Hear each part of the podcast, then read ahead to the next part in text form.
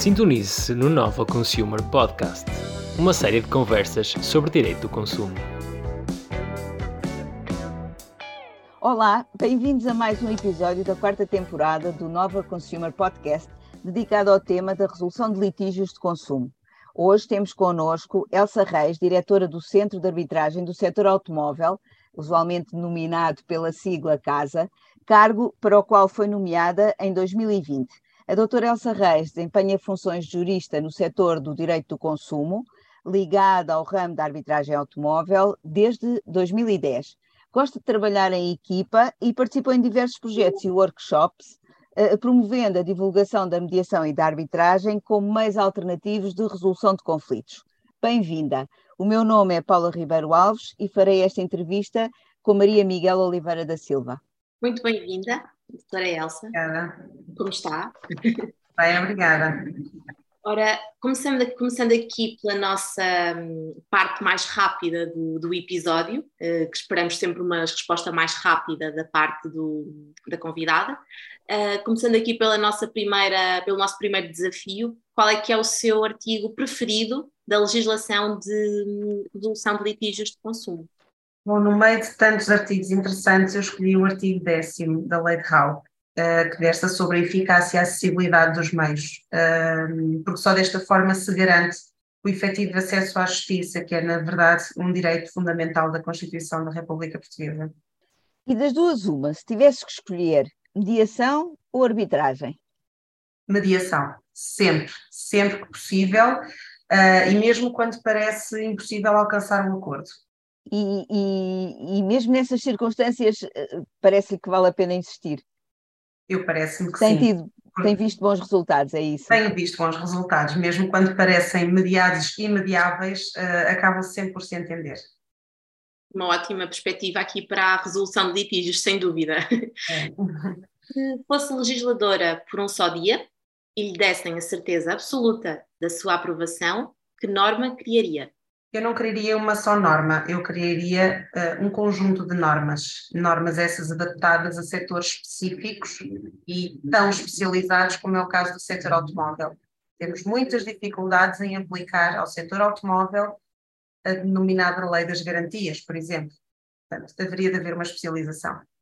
E de certeza que lhe colocam questões uh, relacionadas com, com estas matérias e, e, nós gostaríamos de saber qual é o mito em matéria de resolução de, de litígios que mais tem de esclarecer em jantares de família ou noutros contextos uh, não jurídicos, contextos. digamos assim. Em vários contextos. O, o, principal mito é aquele de que a arbitragem não serve para nada, que não tem valores e que só os tribunais judiciais é que podem decidir e podem obrigar alguém. E é isso que eu, é ao contrário disso que eu tento mostrar uh, a quem tem este esta ideia errada. E já alguma vez apresentou uma reclamação, então, no, no Centro de Arbitragem de Consumo, mesmo que não o casa na concorrência? Por acaso não, por acaso não. Não houve necessidade. Ótimo. E já alguma vez escreveu no livro de reclamações?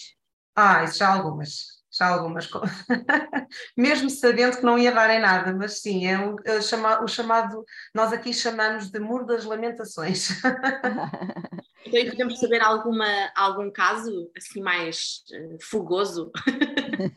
Bom, principalmente no setor das telecomunicações. Uh, estou a lembrar-me de uma situação, há uns anos, os meus pais tiveram duas semanas sem telefone, sem televisão, sem internet por conta de uma avaria uh, e não houve solução alguma por parte da, da operadora, não houve alternativas uh, e, e, fiz a reclamação em nome dos meus pais, sim. Muito bem. E passando então agora aqui à, à segunda parte do nosso programa, uh, queremos agora falar um bocadinho mais aprofundadamente, e com algum tempo mais. E a primeira questão que, que temos aqui para, para a doutora Elsa uh, é de que forma um, enfim, se nos pode aqui contextualizar um pouco melhor uh, como é que surge de repente, espero, imagino eu que tenha sido de repente, o, o, interesse pelo, pelo direito do consumo e depois o que é que a fez uh, chegar aqui uh, até hoje. Bom, isto foi algo inesperado, de facto, de repente, mas foi também gradual. Eu, durante os anos de faculdade, aflorámos uh, em processo civil a arbitragem, porque faz parte, aparece no Código de Processo Civil, e, portanto, aflorámos esse, esta, estes artigos uh, numa única aula teórica de processo civil. Uh, não despertou na altura qualquer interesse, por desconhecimento. O direito do consumo também havia uma cadeira na, na Faculdade de Direito do Consumo, mas lá está, não está, na altura não, não despertou também qualquer interesse. Finalizada a licenciatura, surgiu uh, a oportunidade de uh, fazer um curso de mediação. E foi através do, da mediação que eu comecei uh, a, a, ter mais ligações ao consumo, ao direito do consumo, foi precisamente através desse curso de mediação que eu cheguei ao CASA e foi precisamente no CASA que eu comecei a apaixonar-me pelo direito do consumo até hoje. Já, já lá vão uh, a caminho de 13 anos. Muito interessante, realmente. Portanto, um, antes do CASA não havia essa propensão eu nem sabia que existia o casa, na verdade. Mas, eh, mas, eh, no fundo foi, eh, foi a, a, prática nesta área que ele levou a apaixonar-se pelo direito nesta área. É, é Exatamente, é, porque é foi através de uma das formadoras de mediação uh, que eu conheci. Primeiro, durante o curso de mediação, foi-nos apresentado o CASA, não é? Aliás, foi feita uma apresentação pela atual diretora de então um, sobre o, o CASA. Uh, e depois, eh, algum tempo mais tarde, estavam à procura, o CASA estava à procura de juristas, uh, e o meu nome surgiu precisamente através dessa formadora, que também colaborava na altura e continua a colaborar connosco em mediação e arbitragem. Um, surgiu o meu nome uh, e pronto, fui convidada aqui a integrar a equipa e cá estou eu até hoje. E então, uh, o que lhe pedíamos de, de, seguida era se nos podia descrever um dia típico no CASA. Eh, não, não só como diretora, mas, eh, mas também em geral. Portanto, quer de uma perspectiva, quer de outra, digamos uhum. assim. Bom, eu se calhar arriscaria a dizer que o caso não tem dias típicos.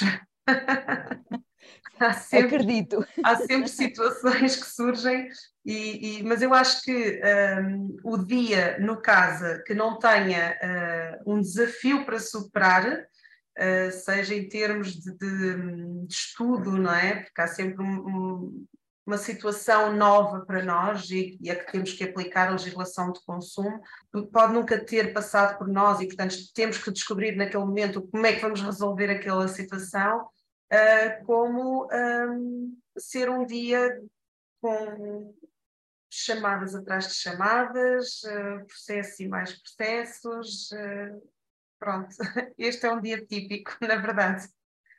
E, e, já é bastante, já, já me parece uma grande azáfama. É um desafio, é um desafio. Há dias que é um desafio. Eu por vezes pensava, não sei se concorda, que uh, é um, um centro de, deste género é uma espécie de, de urgências de um hospital, se tivéssemos que fazer um paralelo. Concordo. Aparecem situações eh, fora do normal. Eh, situações fora do normal, pessoas que querem ser atendidas no imediato e, e, e, não é só o ser atendido no imediato, é ter a solução no imediato, coisa que é impossível, não é? ou pelo menos não é, nem sempre é possível. Pessoas que querem ter razão uh, e nem sempre nós lhes podemos, podemos dar essa razão uh, pessoas que não concordam connosco e que já nos responderam inclusivamente, desculpe, mas a doutora não percebe nada do que está a dizer. Portanto, sim, eu acho que compararia com o serviço de urgências de um hospital. E, e, também, provavelmente, também lhe aconteceu perguntarem coisas que não têm absolutamente nada a ver com a competência Sem do... Sim. Já nos perguntaram também quanto é que nós levamos para resolver uma situação de, de direito de propriedade, por exemplo. Bem, perante a descrição, nem sei que me parece perguntar quais são as maiores dificuldades que, que os centros uh, de arbitragem uh, neste momento estão a enfrentar uh, em Portugal. Essa pergunta, infelizmente, é muito fácil para mim de responder. E estou a dizer infelizmente porque é, é, é um, são dificuldades que são transversais a todos os centros de arbitragem. Todos nós estamos a passar por uh, tempos muito difíceis um, em termos de financiamento, estamos todos a, a esbracejar para nos mantermos à tona. e é necessário que uh, a tutela, o Estado, se lembre um pouco mais dos centros de arbitragem uh, e, e, nos apoie também um pouco mais, porque estamos a passar tempos muito complicados, com um, a arbitragem necessária nos conflitos de consumo de reduzido valor económico, o trabalho aumentou, mas não quer dizer que as receitas tenham aumentado, na verdade, o que aumentou também foram as despesas. Uh, e acho que deveríamos ser mais bem apoiados se queremos continuar a prestar um bom serviço em nome do Estado. Pegando no que, no que me estava a dizer relativamente a, enfim, aos, aos conflitos de reduzido valor económico, na sua perspectiva, considera que um litígio até 5 mil euros é um valor adequado para ser classificado como um conflito de consumo de valor económico ou deveria ser maior, deveria ser menor?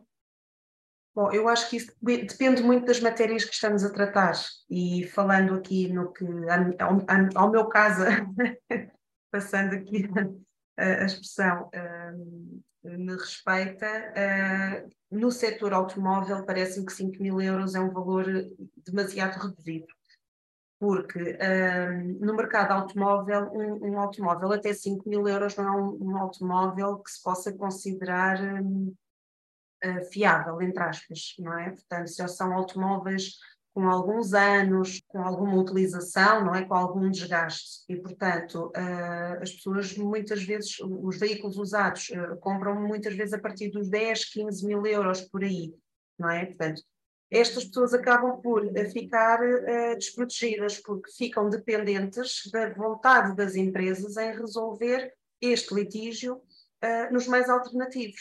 E muitas vezes acontece, se a empresa não for aderente do CASA, acontece que as pessoas acabam por ter que recorrer aos tribunais judiciais e muitas vezes nem o fazem, porque acham que uh, a situação que está ali em causa se calhar não vai compensar nem o dinheiro que vão ter que gastar, nem o tempo que vão ter que, que disponibilizar um, para depois se calhar chegar a uma solução que também não vai de encontro aos interesses uh, deles. Portanto, se bem percebo, a, a ideia seria muito mais adequar o, o, valor do litígio consoante a área de atividade e não necessariamente uma regra para todos os centros, considerando a, a diversidade que neste momento existe. Seria a lógica. Sim. Percebo, percebo a ideia e é uma ideia, diria que original até, provavelmente bastante eficiente, fica, fica a, a sugestão.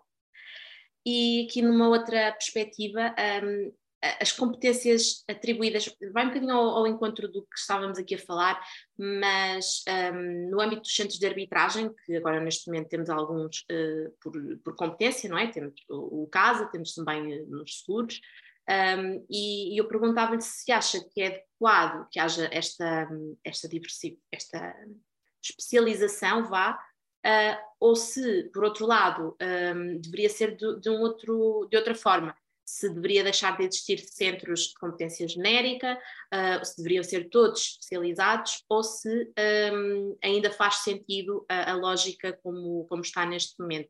Eu acho que ainda faz sentido a lógica atual, um, porque estarmos a especializar tudo. Uh, bom, eu sei que quando somos especializados em alguma matéria fazemos esse trabalho melhor do que ninguém, não é?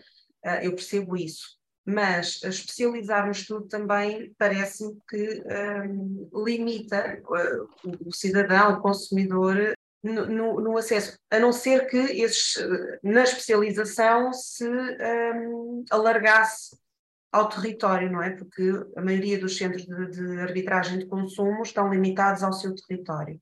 Portanto, aí, se se alargasse ao território nacional, talvez fizesse algum sentido. Eh, mas manter assim como está e apostar apenas na especialização não me parece que, que fosse viável. Depois aqui, o que eu acho e, e que seria o ideal, uh, e acontece ainda, acontece, mas o ideal seria acontecer com mais frequência, é uma maior cooperação entre os próprios centros de arbitragem. Ou seja, a partir do momento em que o centro de arbitragem esteja perante um assunto para o qual existe um centro especializado, e, perdão se estou aqui a puxar a brasa à minha sardinha, mas acho que serviria, serviria melhor o consumidor se reencaminhasse um, esse, esse litígio, esse, portanto, esse, essa situação para o, o, centro especializado.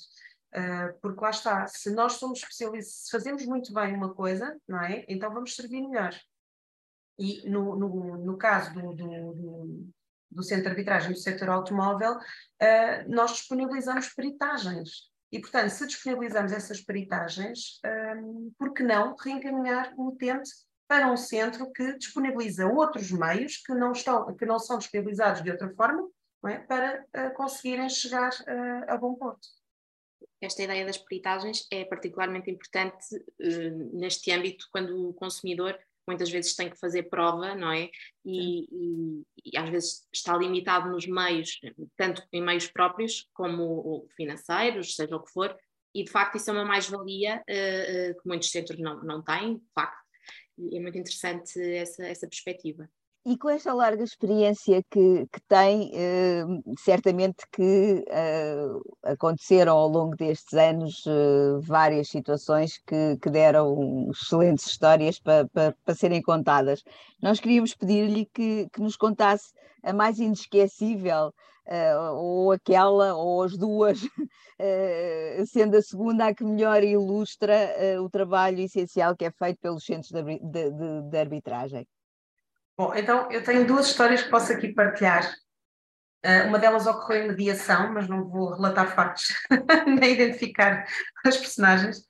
Isto porque, pronto, o que acontece na mediação fica na mediação, como é Las Vegas. E a outra uh, aconteceu comigo enquanto jurista, uh, enquanto desempenhei as minhas funções de jurista. Então, na, na primeira situação, fiz uma mediação em que os mediados eram um ex-casal de namorados.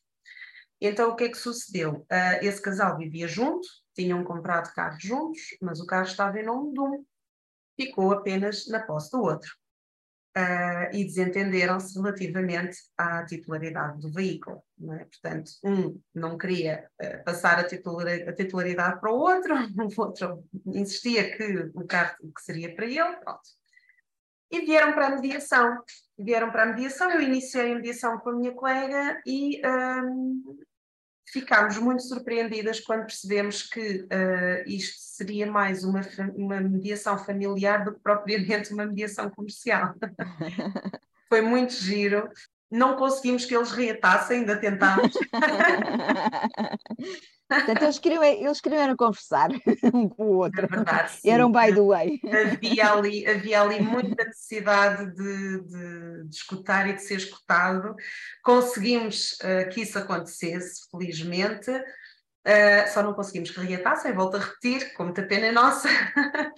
E, e, conseguimos também que eles uh, se entendessem e conseguissem chegar a um acordo para passar a titularidade de um para o outro. Pronto, já não me recordo exatamente quais eram as condições de um e as condições do outro, já foi há alguns anos, mas isto foi o que mais me marcou neste, neste episódio, foi, foi precisamente isso. Portanto, para mas juntaram a posse, conseguiram juntar a posse com o registro da propriedade. Exatamente. Excelente. Dividimos aqui a laranja e o sumo da laranja. Muito bem. E a segunda?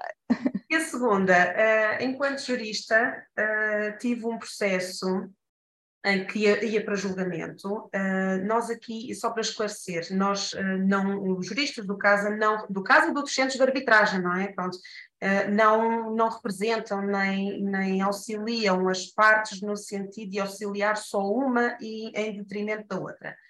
Mas um dos nossos deveres enquanto juristas é prestar informação jurídica a ambos em situação de igualdade.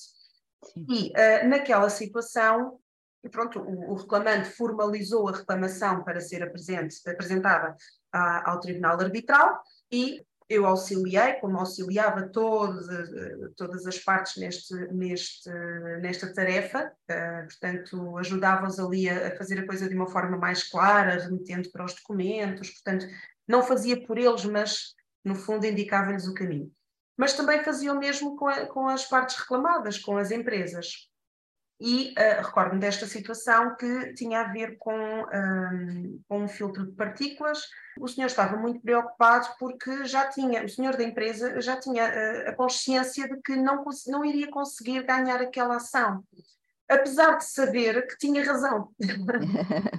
Mas colocava-se aqui uh, a questão da prova da prova, não do facto em si, mas uh, ele tinha um problema em que teria que provar o funcionamento de um filtro de partículas para convencer o tribunal de que ele tinha feito tudo como o que era possível. Como era claro. possível, exatamente. E eu fiquei sem saber muito bem o que lhe dizer e lembrei-me, olha, uh, se bem me recordo, esta era uma empresa nossa aderente, e eu recordei-me de um artigo do nosso regulamento, mas não sabia se seria aplicável naquela situação, porque o nosso regulamento diz que pode estar presente no, no julgamento arbitral o perito que tenha procedido à peritagem, mas não tinha havido peritagem nenhuma. e eu pensei, bem, vou falar com a diretora a ver se conseguimos trazer um perito ao julgamento que possa explicar genericamente um funcionamento de um filtro de partículas, porque é isso mesmo que o senhor precisa trazer ao julgamento. Mas se, se ele trouxer o mecânico dele, vale o que vale, não é? Portanto, aqui Exatamente. a ideia é trazer a informação de uma forma uh, muito genérica e também uh, completamente... E neutra. Exatamente. Pronto. Falámos uh, com o CEPA, que é quem colabora connosco nas peritagens, e de facto permitiu-se que o perito estivesse presente no julgamento. Pagaram também a deslocação, como se fosse mesmo a situação prevista no regulamento. E a verdade é que com, com, este, com este obstáculo superado, a empresa conseguiu ganhar a ação, o senhor reclamante que me desculpe, mas tive que, tive, foi a solução que, que eu encontrei na altura um, pronto, para o auxiliar, não, não quer dizer que eu estivesse a favor dele ou, e contra o consumidor, nada disso. Uh, aquilo que quis foi não. que ele pudesse usar dos meios que, que nós próprios disponibilizamos para, uh, lá está, conseguir chegar a um bom porto. E, no fundo, para se fazer justiça, não é? Justiça Na medida também. em que se o obstáculo à justiça era a obtenção de prova, Exatamente. se houvesse uma maneira de, de, fazer prova, provavelmente a justiça seria, seria melhor obtida. Exatamente. É interessante essa questão, eh, sobretudo no caso, imagino que seja bastante recorrente, que é o, o facto de se falar essencialmente de veículos, não é? Sim. E quem julga os casos, os árbitros, à partida são juristas, não é? E de facto podem ter algum conhecimento bastante limitado no que toca a, a veículos, uh, alguns se calhar nem, nem conduzir conduzem. é, é, interessante porque essa é uma dificuldade muito prática que devem encontrar no, no centro, no CASA, no CASA especificamente, é não, não dominar a, a, mecânica, não é? E que não tem que dominar, né? não é suposto. Uh, é interessante que tenham essa, esse mecanismo de. Enfim. E, e, temos o CEPRA sempre à disposição para esclarecer dúvidas. Ainda hoje, uma das nossas árbitras me telefonou com uma dúvida. Uh, e, e, e, nós conseguimos esclarecer, por acaso não recorri ao CEPRA, recorri a um familiar meu, mas em situações mais complexas que, que, requerem se calhar outro tipo de informação, uh, não seria a primeira vez, nem será com certeza a última de nós contactarmos diretamente o CEPRA para obter essa informação e podermos auxiliar o árbitro a perceber melhor o funcionamento de determinado sistema para perceber o que é que aconteceu ali uh, naquele, naquela situação. E o CEPRA concretamente que âmbito de, de, de conhecimento, digamos assim, é que tem? Pronto, o CEPRA uh, tem 42 anos já agora e é um centro de formação profissional na área da mecânica automóvel já formou muitos, muitos, muitos milhares de pessoas que vingaram uh, no setor automóvel. Portanto, tem, tem, os, tem no fundo os, os peritos que, ou os especialistas que ensinam quem depois exatamente, vai, vai exatamente. trabalhar no setor. Exatamente, e uhum. volto a referir, é precisamente o CEPRA que realiza as peritagens a pedido do, do CASA. E agora aqui de uma perspectiva mais prática, mais logística do, do, do centro, como é que, como é que vem, eh, no, no centro mais especificamente, esta questão de, de se fazer mediações ou arbitragens uh, à distância? Consideram que é uma ferramenta útil ou que, ou, enfim, de uma outra perspectiva, se a, as mediações e as arbitragens presenciais são uma, uma opção melhor? Se há coisa que a pandemia nos trouxe de bom foi a capacidade de nos adaptarmos às novas tecnologias. Uh, se não fosse uh, as técnicas de comunicação à distância, dificilmente o CASA teria realizado julgamentos no ano 2020 ou até mesmo mediações. Sendo que as mediações nós já estávamos, já tínhamos adotado há alguns anos um, a realização de mediações à, à distância. Uh, portanto, já tínhamos o know-how nas mediações e acabámos por transportar esse know-how também para, para os julgamentos. Foi um desafio, uh, não só para nós aqui no CASA, para adaptarmos questões processuais, não é? Mas também para, o, para os próprios árbitros, porque tenho a certeza que todos eles, ou a maioria deles, preferia fazer o julgamento presencial. Ainda hoje, tem árbitros que preferem o julgamento presencial.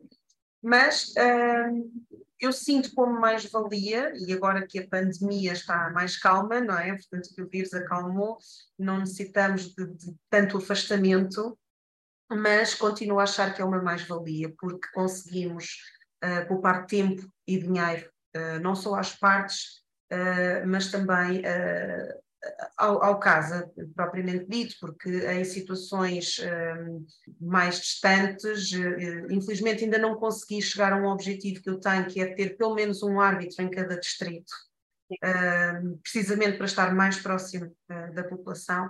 Mas hum, muitas vezes não há necessidade de estar a fazer deslocar um, um árbitro por 100 km ou 200 km para fazer um julgamento, ou, ou mesmo estar a fazer deslocar as partes hum, por exemplo, os mesmos 100 quilómetros, há situações em que as partes não são do mesmo distrito e, portanto, o nosso regulamento determina que temos que uh, encontrar um lugar equidistante para a realização do julgamento. Isso também implica custos para as partes na deslocação, porque muitas vezes essa deslocação até é superior a 100 quilómetros, não é? porque não conseguimos, de facto, de outra forma. Com uh, os julgamentos à distância, conseguimos uh, superar este, este obstáculo. Muitas vezes os litígios até são de valor baixo, portanto não faz sentido todos estarmos a impor uh, este ónus uh, às partes do, do processo e, e acabamos por poupar tempo e dinheiro.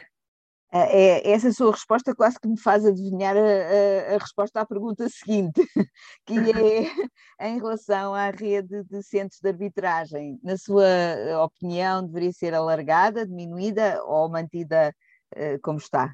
Sem dúvida alargada. Ainda há muito território português que está, uh, que tem, que tem que está privado dos meios alternativos, não só a nível de julgados de paz, como centros de arbitragem, uh, sem dúvida a rede deve ser alargada. E aqui quase, quase, quase a terminar, como é que descreveria um jurista perfeito para trabalhar no caso? Se fosse, se fosse há três anos atrás, eu se calhar teria outra opinião. Neste momento eu falo como diretor. Acho que posso já traçar aqui o perfil do, do jurista. Okay. Vamos lá. Bom, Ficam uh... abertas as candidaturas.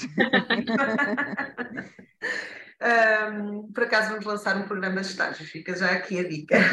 Ótimo. Pronto, eu acho que o, o jurista do casa uh, deve ter principalmente mente aberta, pensar fora do quadrado. Uh, como aquele exemplo, aquele episódio que eu contei, que uh, tentei trazer, fiquei na dúvida se haveria de trazer o perito ao julgamento para aquela questão da prova. Se eu estivesse presa à, à, norma do regulamento, eu nunca iria sequer propor isso uh, à parte, não é? Mas, uh, e, e, não estou a dizer que o jurista tem que ser como eu, de todo.